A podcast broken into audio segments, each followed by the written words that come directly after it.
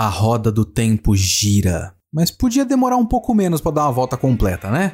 O Kitsune dessa semana é a Roda do Tempo, temporada 1.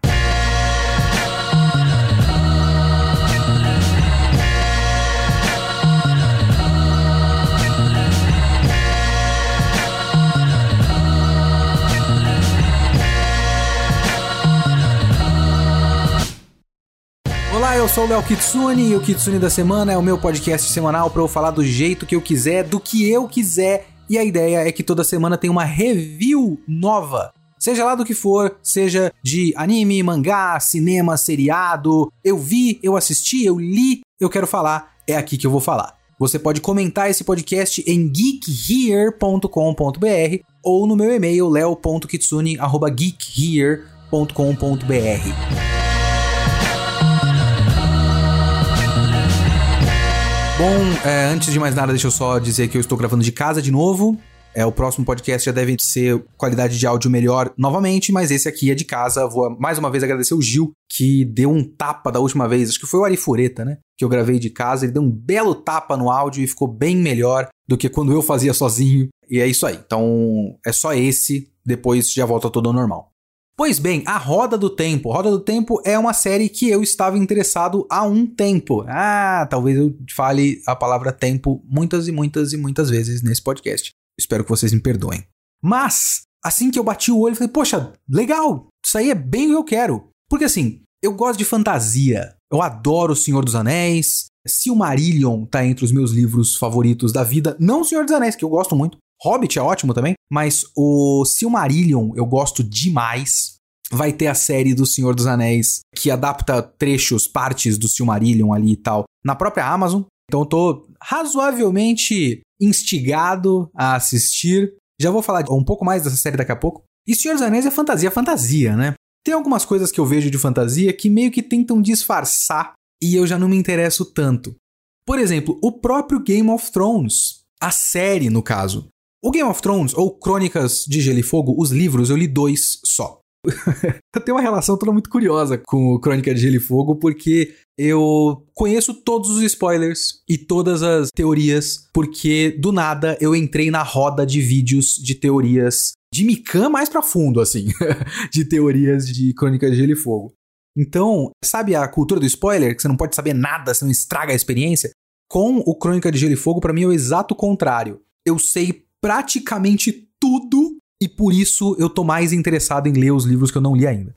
Mas eu só li dois. E é muito claro quando você pega principalmente esses conteúdos que se debruçam sobre a mitologia do Crônica de Gelo e Fogo e tudo mais, que a série da HBO, a despeito dos livros, a série tentou se posicionar como a fantasia para quem não gosta de fantasia. Então ela tenta dar uma escondida na parte da fantasia da coisa, sabe? Tanto é que eu realmente acho que um dos grandes problemas do final é que eles inverteram a ordem de prioridade. O que deveria ser o ápice da série seria a coisa mais fantasiosa, que são os caminhantes brancos. Mas eles inverteram para ser a coisa mais política, porque eles acreditavam que era isso que o povo gostava em Game of Thrones. Ou então uma coisa tipo The Witcher, que eu sei que é bastante fantasia e tal, mas ele tenta ser meio adultão, pelo menos eu, é isso que eu vejo de fora. Eu não vou descartar The Witcher, principalmente depois que eu assisti o Roda do Tempo, que eu olhei e falei, poxa, de repente The Witcher seja legal, né? Mas eu tava interessado no Roda do Tempo porque ele parecia, e ele é de fato, uma série que não tinha vergonha de ser fantasia fantasia. Sabe, de ter magia, de ter monstro, de ter bola de fogo saindo pela mão, essas porra toda. E eu sei por que, que os live actions têm um problema com isso, porque é arriscado. É de fato arriscado porque tem uma chance muito grande de ficar ridículo. De ficar, tipo, visualmente ridículo. Ficar brega. Mas o Roda do Tempo parecia que meio que acertava. Então eu queria ver e eu finalmente arranjei um tempo para ver e eu assisti a primeira temporada. Eu vou ser bem direto ao ponto aqui, porque esse é meio que o ponto final de toda a minha argumentação desse podcast, mas eu vou adiantar aqui para vocês agora a que ponto eu vou chegar. Eu gostei de A Roda do Tempo, em tese. Tem muitas coisas de A Roda do Tempo. A série, eu não tô falando dos livros que eu não li. Ah, mas os livros são melhores. Eu não faço ideia, gente, eu não faço ideia. Eu tô falando da série. Muitas coisas na série da Roda do Tempo que eu gosto. Eu só queria que a série não fosse tão chata. E eu sei que chato, aspas aqui, aspas com os dedinhos. Eu sei que chato não é argumento. Mas eu vou tentar argumentar. Porque no fim das contas, esse foi o meu grande problema com a Roda do Tempo. É um bagulho chato. E eu queria que não fosse. Vamos lá, o que é a Roda do Tempo? Breve sinopse. E a sinopse também já é uma maneira de eu entrar em uma das coisas que eu gosto de A Roda do Tempo, que é a simplicidade da trama. E eu digo trama, não digo mundo, não digo world building, lore, mitologia, nem nada disso. A trama básica, a maneira como a gente conhece essa história, é muito fácil de acompanhar. E é interessante que a gente parta de um princípio muito simples para depois ir descobrindo o mundo. Eu gosto disso. Resumo do resumo, a gente tem a Moiraine, que é a Rosamund Pike, garota exemplar. Assistiram esse filme já? Muito bom. Ela e o Ben Affleck. Adoro esse filme. A Rosamund Pike tá muito legal nessa, nesse seriado também. A Moiraine é uma usuária de magia, ela pode canalizar, é uma terminologia que eles usam, né? Ela, nesse mundo, no passado, homens e mulheres conseguiam canalizar a magia, o poder único que eles chamam, mas no passado aconteceu uma grande merda e o lado masculino da magia tá manchado. Então só mulheres podem canalizar a magia. Essa merda do passado é importante, porque houve no passado 3 mil anos antes, 2 mil anos antes, é uma quantidade nos milhares aí de anos antes. Havia o grande vilãozão, o Sauron da coisa, o tenebroso, The Dark One. E ele é do mal, ele é ruim, ponto. E aí tinha um cara que podia canalizar a magia, que era conhecido como o Dragão ele usou a magia dele para aprisionar o Tenebroso. Ele conseguiu aprisionar o Tenebroso, mas deu uma merda muito grande. Todo o lado masculino, através desse cara que era muito poderoso, foi manchado e o mundo foi para o caralho. O mundo se fudeu. Partimos desse ponto da história de um ponto que o mundo está completamente escangalhado. Mas o Tenebroso vai voltar.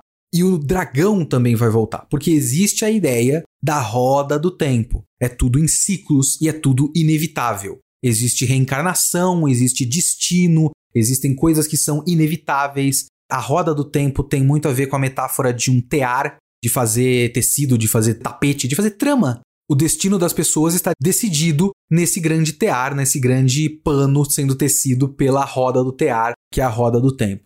Então o tenebroso vai voltar e o dragão vai voltar, ele vai reencarnar em alguém. Algumas pessoas são mais importantes para a trama, o tecido da vida. De acordo com profecias, o dragão já voltou. E o dragão nasceu 20 anos antes dessa história. Então, a Moiraine precisa achar o escolhido, o predestinado, porque esse é um cara que já viveu e tem 20 anos de idade.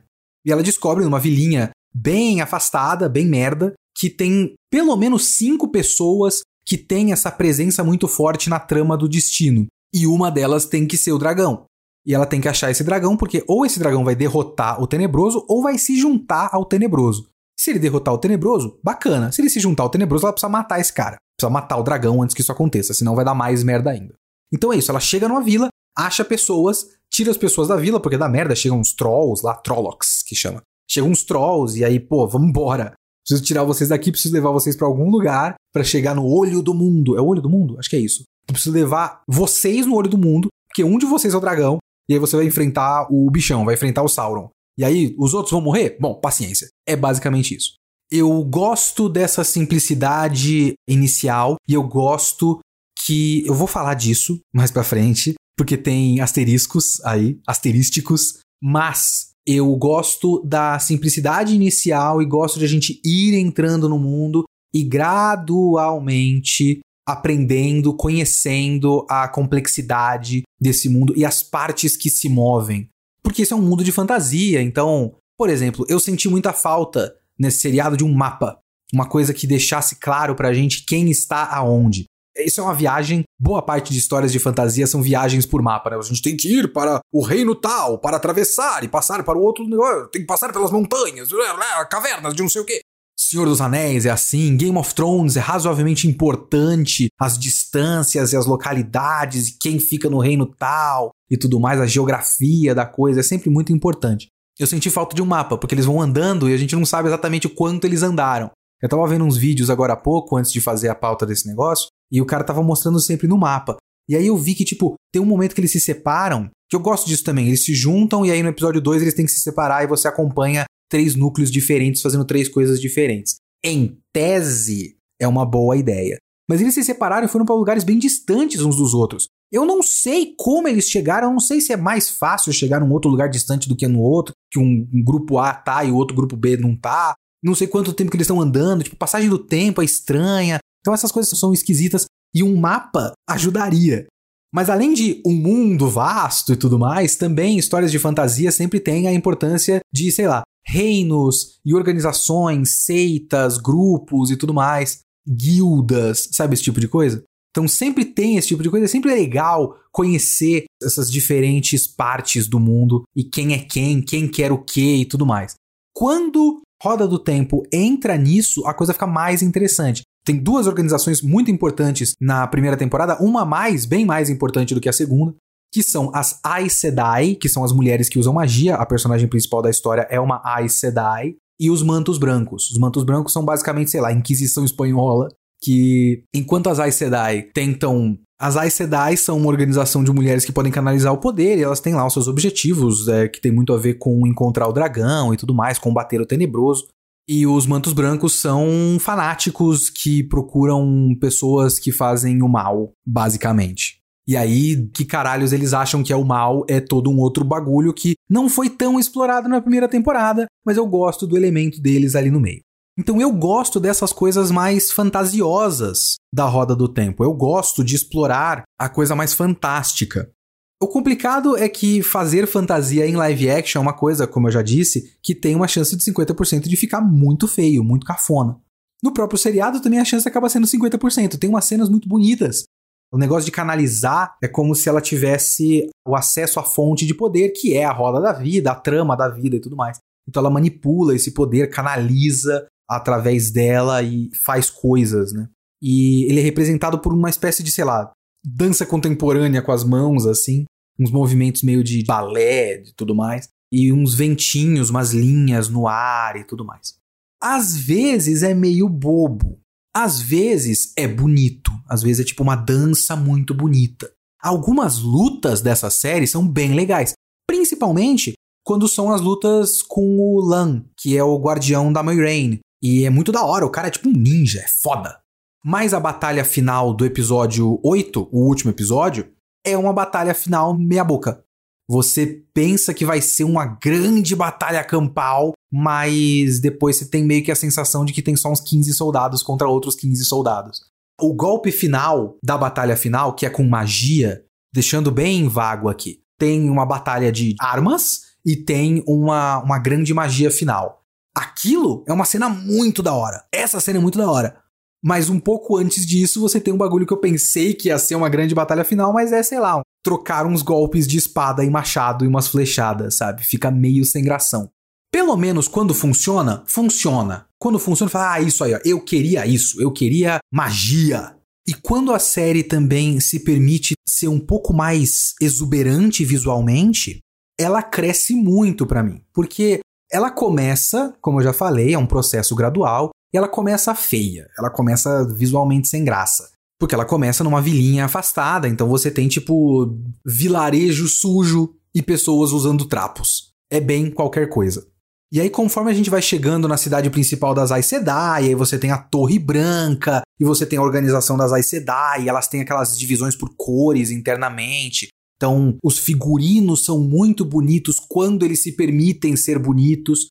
É claro que tem uma diferença social até, o que é legal. Eu gosto de várias escolhas estéticas da série que são pontuais. Porque boa parte da série realmente é vilarejo sujo e pessoa. Vilarejo sujo é uma coisa difícil de falar. Vilarejo sujo e pessoas usando trapos. E aí, sei lá, barracos e lama. E aí é sem graça. Mas às vezes é bonito. E é claro que não dá para ser o tempo todo, que realmente é uma coisa feita para tipo, as Aes Sedai são uma elite as roupas delas são claramente mais bonitas. E aí você tem uma diversidade de cortes. Elas têm os padrões de cores. Então você tem as Aes Sedai vermelhas, são ajas que chamam, né? As ajas vermelhas, as ajas azuis e tudo mais. Então você tem as, as que são azuis, as vermelhas, as amarelas, as verdes e tal. Só que não é todas as roupas iguais. Cada uma delas tem uma certa personalidade que passa através do corte da roupa e tal. Então é muito bonito. O figurino do Lan é muito legal. Que é um, um kimono, tipo, o figurino do Lan, que é um guardião de uma Aes Sedai, é diferente dos outros guardiões de Aes Sedai. O Lan usa uma coisa que lembra muito mais um kimono. Se eu não me engano, o ator é descendente de coreano e ele pediu para ter uns cortes próximos de kimonos coreanos. Não se chama kimono, eu tô chamando genericamente aqui. Tem outro nome que eu não sei, mas eu lembro de ter visto um negócio desse. Ele pediu para ter uns cortes coreanos na roupa dele e ficou muito legal, muito legal. E até uns detalhes interessantes, por exemplo, quando aparece um grande vilão no episódio final do, da temporada e a roupa dele não parece daquela época. E faz sentido. E eu vou parar por aqui. É bem legal. E outra coisa que eu gosto muito de variedade estética da série é o casting, é o elenco. Eu falei que eu ia voltar a falar de Senhor dos Anéis, certo? Enquanto eu estava escrevendo essa pauta, saíram as primeiras imagens de elenco de personagens do Anéis do Poder, o seriado prólogo de Senhor dos Anéis da Amazon. Da própria Amazon, né? O próprio Roda do Tempo também é da Amazon.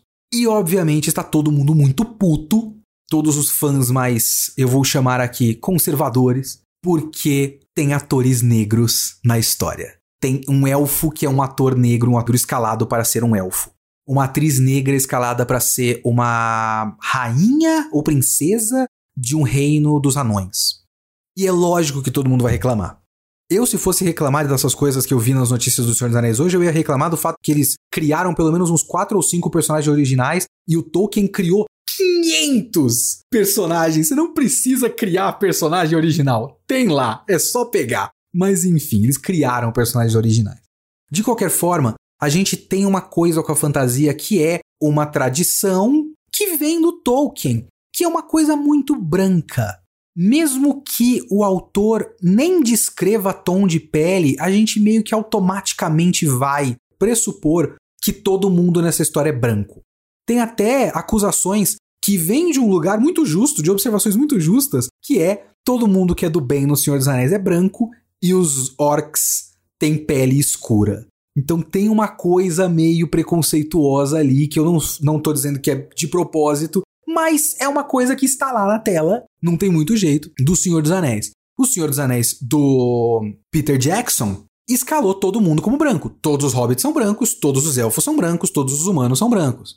Inclusive, eu tava vendo um vídeo antes de gravar esse podcast daquele canal In Deep Geek, que ele explica todo o lore do Roda do Tempo e tal. E é uma coisa muito curiosa, que é o seguinte: a gente tem, como eu estava dizendo, essa tendência de pressupor que todos os personagens nessas fantasias sejam brancos, porque tudo isso vem de tradições, digamos assim, de autores e países e povos e mitologias que são as inspirações para isso, de pessoas brancas e países brancos e povos brancos.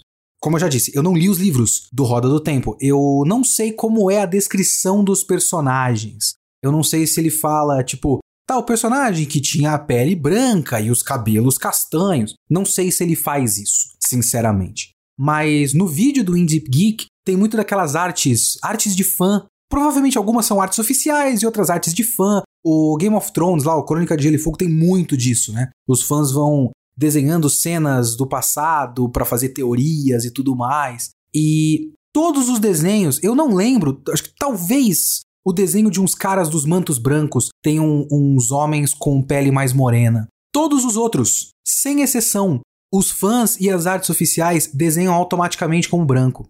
Então eu pressuponho que o fandom, que eu suponho que exista, do Roda do Tempo, eu não sabia que existia a série Roda do Tempo. Roda do Tempo tem 14 livros, eu nunca tinha ouvido falar. Mas na série da Amazon, eles tiveram um elenco diverso. Tem ator de todas as etnias possíveis. Tá certo que não fez absolutamente nenhuma diferença para a experiência de assistir a série. Foi até melhor desse jeito. Do grupo principal dos quatro jovens que a Moiraine pega, tipo, a Moiraine é uma atriz branca, e do grupo principal, o claramente personagem principal daqueles quatro também é o homem branco mais sem graça da história do planeta. Mas o assistente da Moiraine é um ator de origem coreana. A Nynaeve e a Egwene e o Perrin são negros. Tem vários atores de. Tipo, por exemplo, tem um personagem no meio da série que é o Logain, que é aquele ator chamado. Como é que é o nome dele? É um nome maravilhoso. Álvaro Morte. que é o cara da Casa de Papel, que é um ator espanhol. Então você tem traços latinos, traços árabes, traços indianos, traços leste asiáticos, traços nórdicos. Você tem de tudo. E não faz a menor diferença. E eu digo não faz a menor diferença no positivo. Tipo, não é uma coisa que eu olho e falo, hum, mas esse pessoal aqui não devia. Tanto faz! Do ponto de vista mais frio da coisa para mim, eu adorei a diversidade de design de personagem. É muito bom que não seja só um mar de pessoas brancas.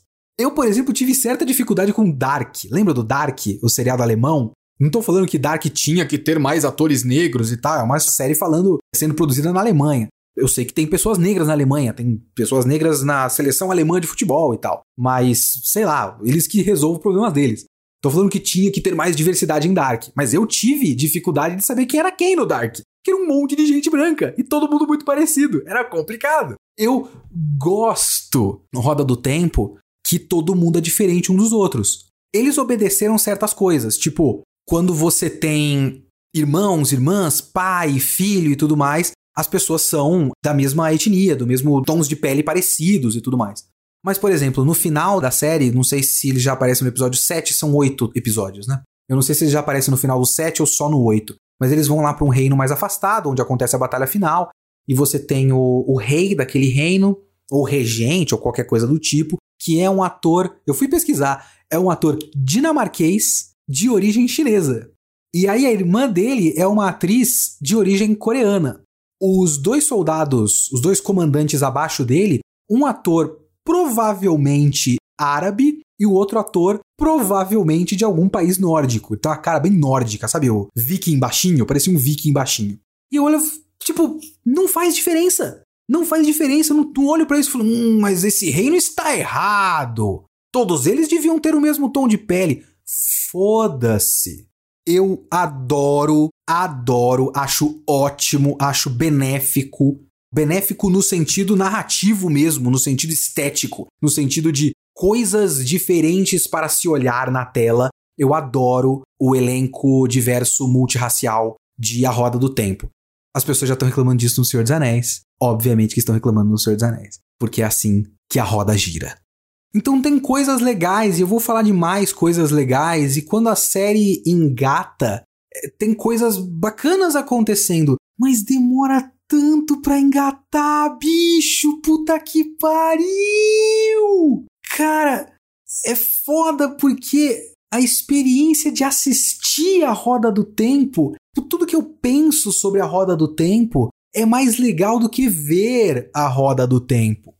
Porque ele começa com três episódios extremamente boring. É isso que é foda. Porque vamos lá. Eu tenho uma coisa com essa série que eu fico pensando que é como se o Roda do Tempo tivesse ficado no meio do caminho entre o Senhor dos Anéis e o Game of Thrones. E eu digo isso porque também são as coisas que eu tenho referência, né? São referências limitadas da minha parte. Obviamente tem outras influências, mas eu vou, vou dar isso como exemplo apenas, exemplo, ok?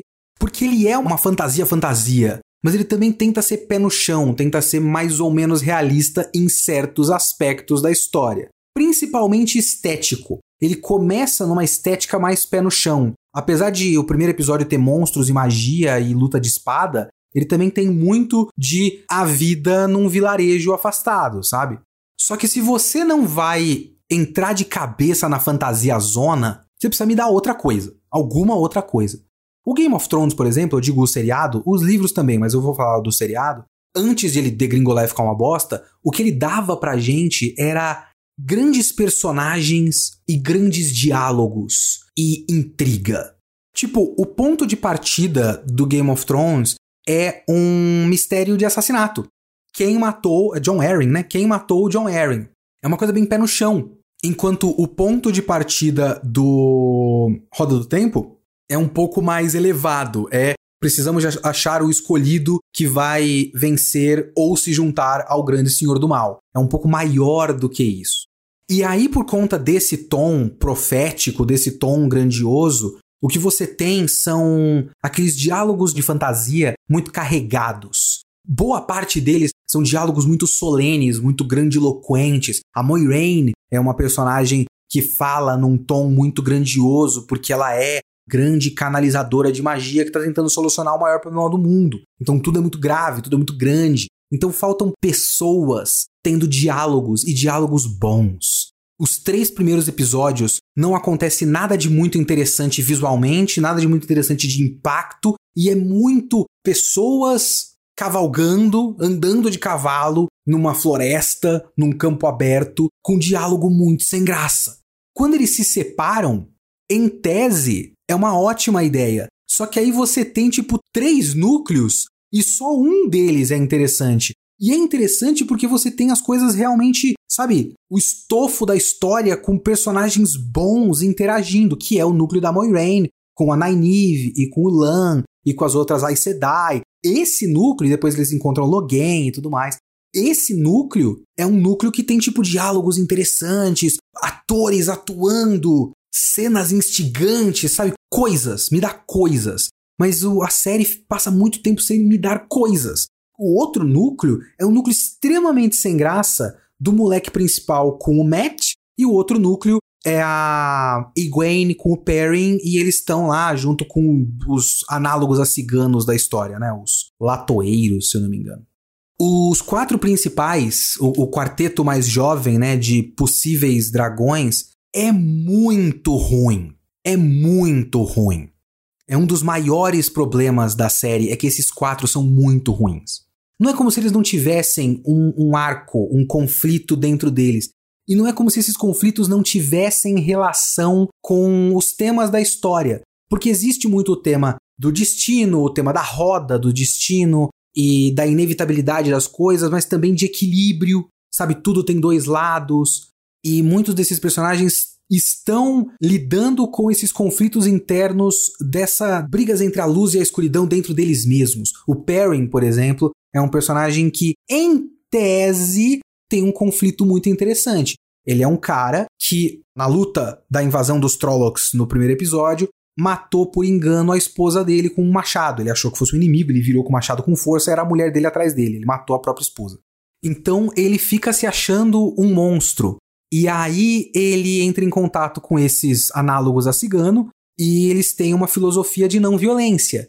Então ele fica, caramba, é legal esse negócio da não violência, mas eu tenho uma violência dentro de mim. E aí, junto com isso, ele começa a descobrir que ele tem alguma coisa animalesca de laço espiritual com lobos. Eu não sei se ele vai virar um lobisomem ou se ele vai virar um domador de lobo, não faço ideia. Não, não, não chega tanto nessa primeira temporada. Isso deve desenvolver em próximas temporadas. Então ele tem isso, tipo, ele se acha um monstro e talvez ele seja também um animal, mas ele não gosta da violência que vem com isso. E ele entra em contato com uma filosofia de não violência e começa a refletir sobre isso. Da hora, não é? No papel é da hora. Só que o ator não vende. O ator é extremamente sem graça e todos os diálogos dele são ruins, porque também tem o negócio de o Perrin ser um cara mais introvertido.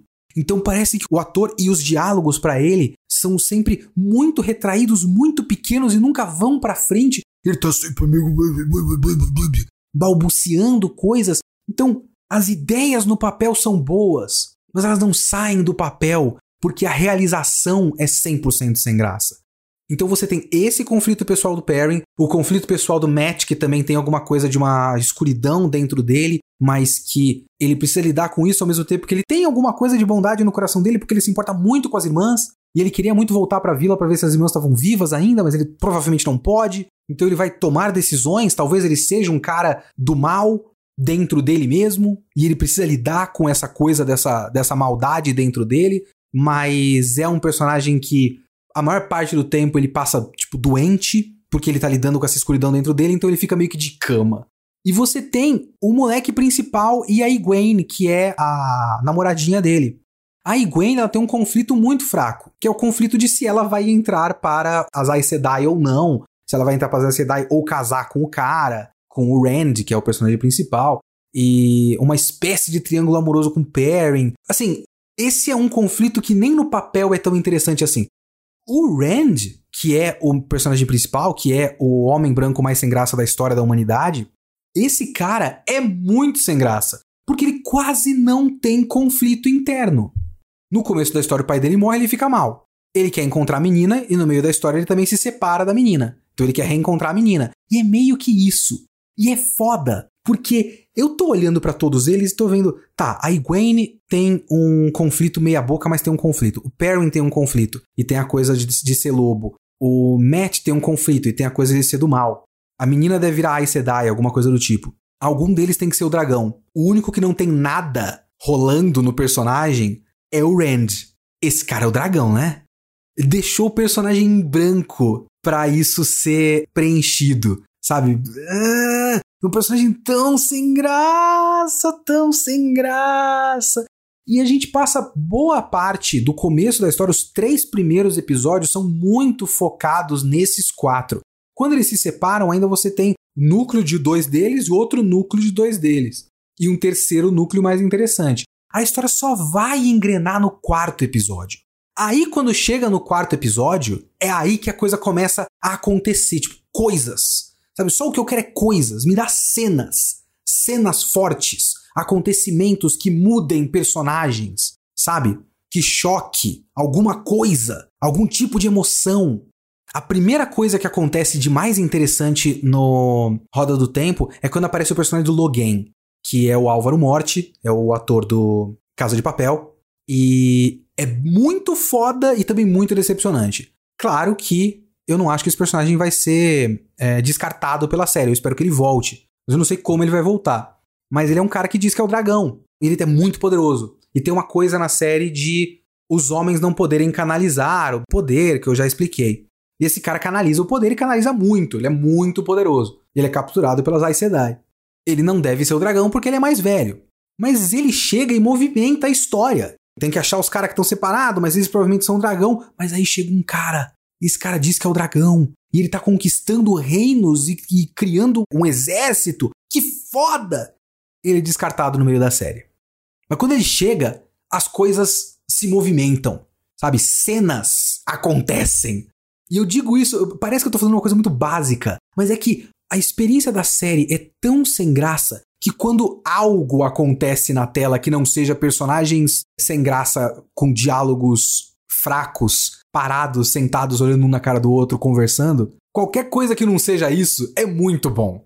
A partir do meio da série, o seriado começa a empregar umas aberturas de episódio que são flashbacks. Eu acho que um dos episódios não tem isso, talvez o sexto, mas se eu não me engano, o 4, o 5, o 7 e o 8 abrem com flashbacks impactantes. São flashbacks muito próximos dos. Aí eu vou fazer mais uma vez a citação a Lost, que eu sempre faço.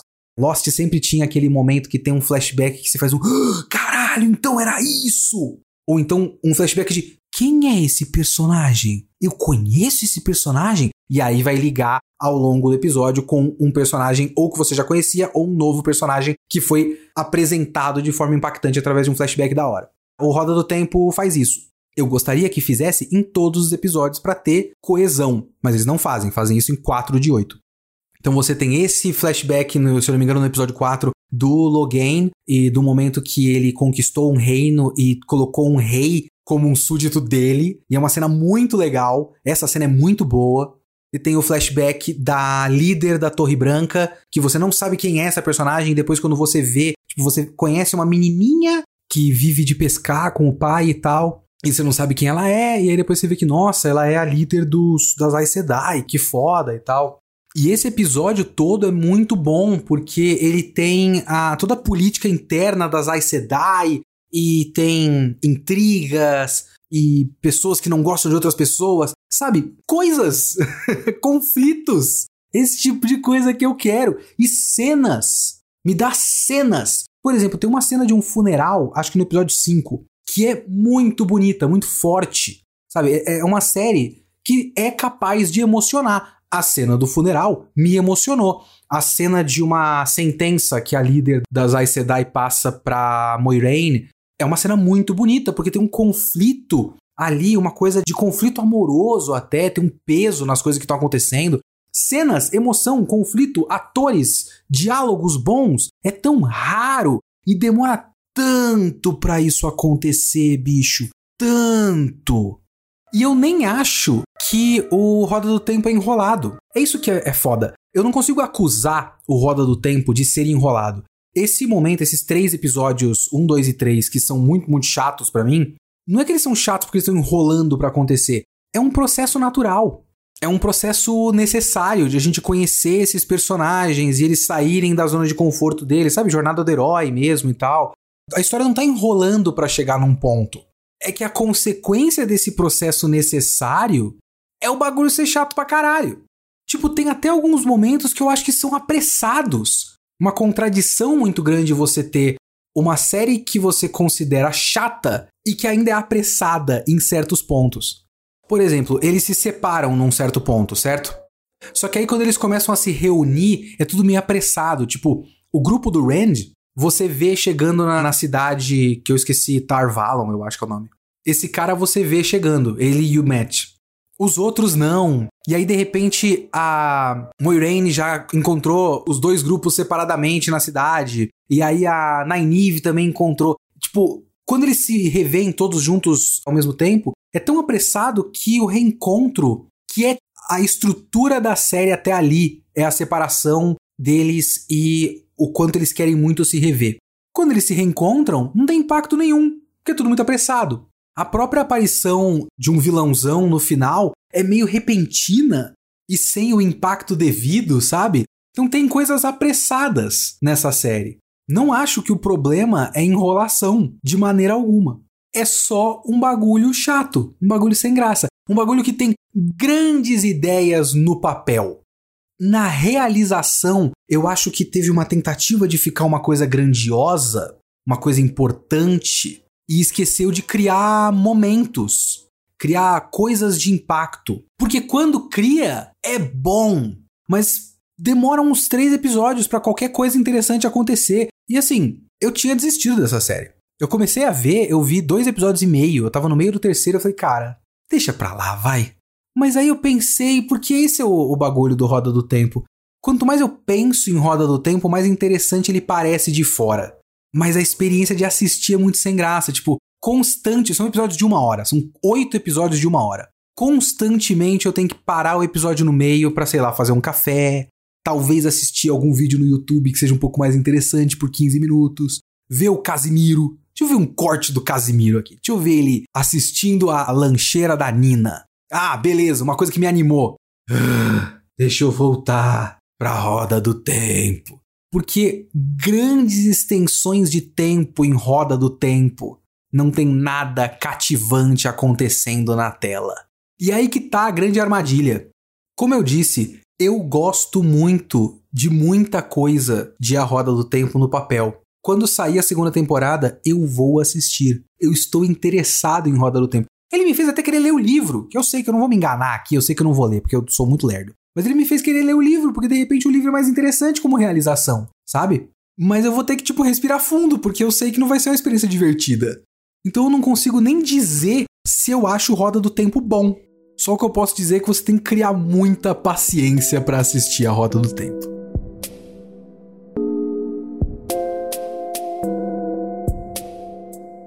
Pois bem, vamos para os e-mails e comentários do Kitsune da semana retrasada, infelizmente tive que pular que foi o Farol. E o Farol é uma daquelas escolhas de tema para o podcast que são uma armadilha, porque se eu fosse falar de um anime do momento, todo mundo do meu público, meu público, teria assistido. O Farol nem tanto, então teve menos comentários, menos e-mails e tudo mais. E acabou focando em uma coisa que não é exatamente o filme. Tem um e-mail aqui sobre o filme, é um e-mail do João Santos, 32 anos, de Portugal. E muito obrigado, pessoal de Portugal, e muito obrigado por se identificar. João Santos, 32 anos, Portugal. Obrigado. Entre os conceitos abordados no podcast e aqueles discutidos em entrevistas pelo próprio Robert Eggers, mesmo que intencionalmente, senti que faltou falar mais do importante, a fragmentação do eu. É, como você disse, foi intencionalmente, não foi o tipo de coisa que me interessou em O Farol. Mas vamos para o e-mail. Ainda que este seja, obviamente, um conceito estudado na psicanálise, e há muito utilizado nas mais variadas formas de arte, se existe alguém no mundo de cinema que Eggers faz questão de dizer que idolatra, essa pessoa é Ingmar Bergman. Entre as suas inúmeras qualidades, a genialidade de Bergman encontrava-se na sinceridade com que explorava as relações interpessoais, deixando muitas vezes a dúvida se os seus personagens eram realmente seres individuais ou fragmentos da mesma pessoa. O que vemos em The Lighthouse é exatamente isso: dois homens numa constante luta de afirmação de identidade e poder que se veem presos numa relação de intimidade maior que aquela que a sua vontade a partida permitiria. Intimidade tal que por vezes chegam a parecer um só. Este conceito é não só evidenciado pela fotografia que propositalmente confunde e surpreende quanto à posição dos dois personagens em relação ao outro e ao espaço que ocupam na tela, mas também pela própria narrativa quando descobrimos que o nome do Efraim é na verdade Thomas, que ambos mataram o seu anterior colega de trabalho, ou até mesmo quando Efraim cai do farol e é ouvido um som de osso a partir, uma possível referência à perna de Thomas. Olha que interessante. É nesta espiral infinita de um homem a lutar contra si mesmo, conceito visual representado pela escada do farol que Efraim tem que subir para chegar à luz e da qual cai depois de lá a chegar. De lá chegar, cacete, Leonardo, aprende a ler. que todos os conceitos do filme se conectam. A fuga de uma culpa que representa a não aceitação da verdadeira identidade ou vontade, a luta de poder assente numa masculinidade tóxica representativa de uma visão de o que é masculino é superior e o que é feminino é inferior.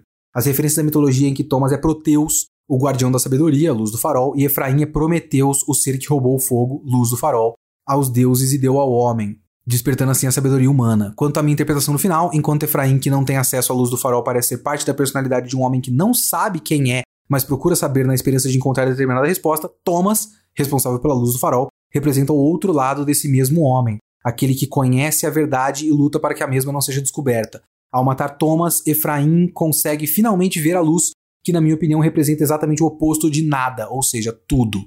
Ao conhecer a verdade sobre si mesmo, Efraim sente-se condenado a uma tortura eterna. Pessoalmente, gosto de pensar que The Lighthouse explora o quão assustador ainda é para muitos homens assumir perante si mesmo a sua intimidade, principalmente quando essa intimidade é sexual e está fora do que é considerado heteronormativo e masculino. Esta é uma visão que para mim liga ainda mais com o extraordinário primeiro filme do Eggers, que é o The Witch, A Bruxa. Inclusive eu errei falando que ele também fez o Midsommar. Midsommar é outro diretor. Enquanto o Farol aborda o terror do homem em assumir qualquer conceito fora do que é considerado masculino, em A Bruxa o terror reside para a mulher no simples ato de assumir perante os outros que quer viver de acordo com conceitos considerados femininos. Muito obrigado, senhor João Santos, que foi um e-mail bastante interpretativo. E aí eu vou para um outro e-mail que é o exato oposto disso. Olha que interessante. Meu nome é Natan, sou estudante de cinema e audiovisual e particularmente interessado em crítica. Já estava querendo mandar esse e-mail há algum tempo, mas o último podcast sobre o farol acabou sendo um gancho perfeito. Te acompanho já há algum tempo, desde antes do podcast pelo menos, e gosto muito do seu conteúdo por sempre se dar o trabalho de explicar seu ponto de vista e adicionar sua interpretação à obra. Entretanto, concordo que talvez você tenha se prendido muito ao tentar, entre aspas, decifrar as obras que analisa, buscando sempre entender o que o autor pretendia dizer ao escrever a obra, o que por vezes pode deixar a obra analisada de lado. Vejo que essa é e sempre foi uma posição bem comum na crítica de arte. Aqui no Brasil temos diversos críticos da escola Pablo Vilaça que tentam aplicar um teste à obra de arte e ver se ela passa ou não, seja esse teste sobre supostas regras que deveriam ser seguidas ou uma determinada posição política. Sou marxista também, mas acho problemático que diversas pessoas que se consideram críticos de arte façam uma leitura política de uma suposta mensagem que é passada pela obra. Obviamente que a direita também faz isso, mas não vou ficar aqui batendo em cachorro morto. Fico feliz que você esteja sempre tentando passar destes conceitos e aprender mais sobre outras correntes da crítica. Portanto, gostaria de recomendar duas obras que podem ajudar qualquer interessado a sair dessa caixinha. A primeira são os ensaios contra a interpretação e sobre o estilo da Susan Sontag. Ambos são relativamente simples e curtos, mas conseguem explicar bem como a crítica de arte da forma com que se estrutura, propor um olhar mais aberto à arte e questionar a dicotomia entre forma e conteúdo. A segunda obra recomenda o documentário Verdades e Mentiras do Orson Welles. Eu acho que eu já vi Verdades e Mentiras. Ele é bem direto ao ponto, mas consegue desenrolar muito sobre a importância que damos ao autor e às autoridades da arte, refletindo tanto sobre questões ontológicas como sociais da arte. É muito que ele fala sobre falsificação, não tem a ponte para ele falar disso é falsificação de arte, né? Eu acho eu acho que eu vi, eu acho que eu gostei pra caralho e eu não lembro de detalhes. Eu li, depois da sua recomendação, Nathan, o Contra a Interpretação e o Sobre o Estilo da Susan Sontag. São ótimos artigos que eu entendo perfeitamente o ponto de vista. E eu acho que o raciocínio é muito bom e faz muito sentido.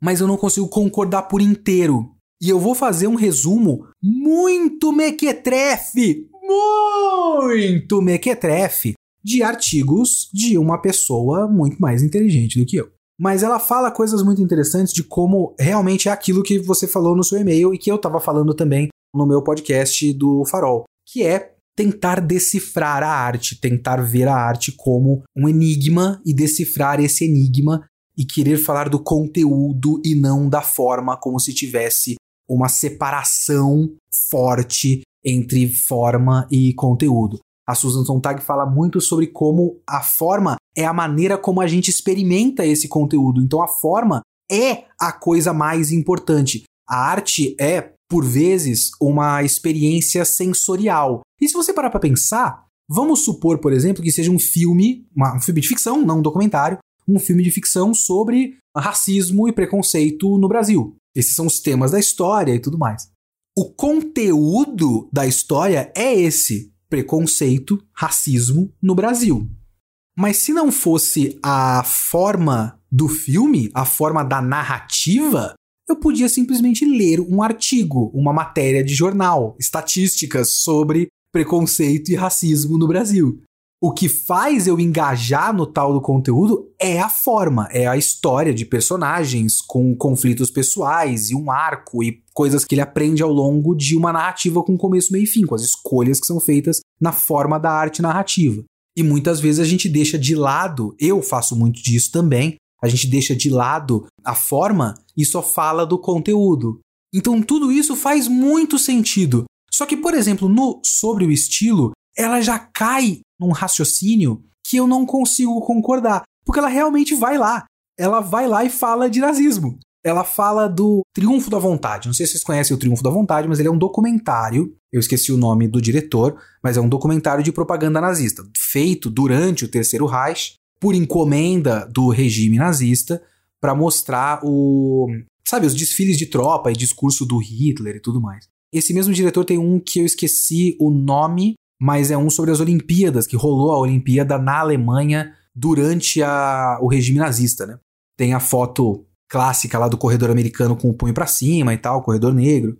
E os dois são peças de propaganda. A Susan Sontag meio que faz uma argumentação de que a forma desses documentários é genial como forma. É um grande cineasta revolucionando a estética do cinema. É uma, um dos, dos argumentos aí que se usa muito quanto a isso. Tem um vídeo da hora do Dan Olson, do Folding Ideas, sobre como a própria ideia de que esse diretor estava revolucionando a forma do cinema é propaganda nazista, porque tudo que ele fazia já estava sendo feito. Tudo que ele fez nesses documentários não era novidade. E aí ela diz algo próximo de a genialidade da forma da arte desses documentários ultrapassa a propaganda nazista. E esses documentários existem além da propaganda nazista. O que eu acho inocente. O que eu acho, tipo, enquanto a gente estiver vendo apenas como, olha que genial esse diretor, a gente está ao mesmo tempo dizendo, olha que genial este produto do regime nazista. Então, não, eu não acho que dá para você dissociar. Ela fala muito uma coisa como se a forma fosse a última coisa, a coisa suprema que a gente tem que prestar atenção acima do conteúdo da coisa. Eu acho interessante como choque os dois artigos dela, mas eu não consigo levar ao pé da letra. Não sei se ela quer que leve ao pé da letra, mas eu acho um ótimo ponto de batida como discussão e muito do que ela falou eu absorvi e acho interessantíssimo, eu só não consigo levar ao fim das consequências da argumentação dela. Então, muito obrigado, Natan, pelo seu e-mail também. E continue mandando e-mails ótimos como esses para leo.kitsune.geekhere.com.br ou comentando no próprio site geekhere.com.br.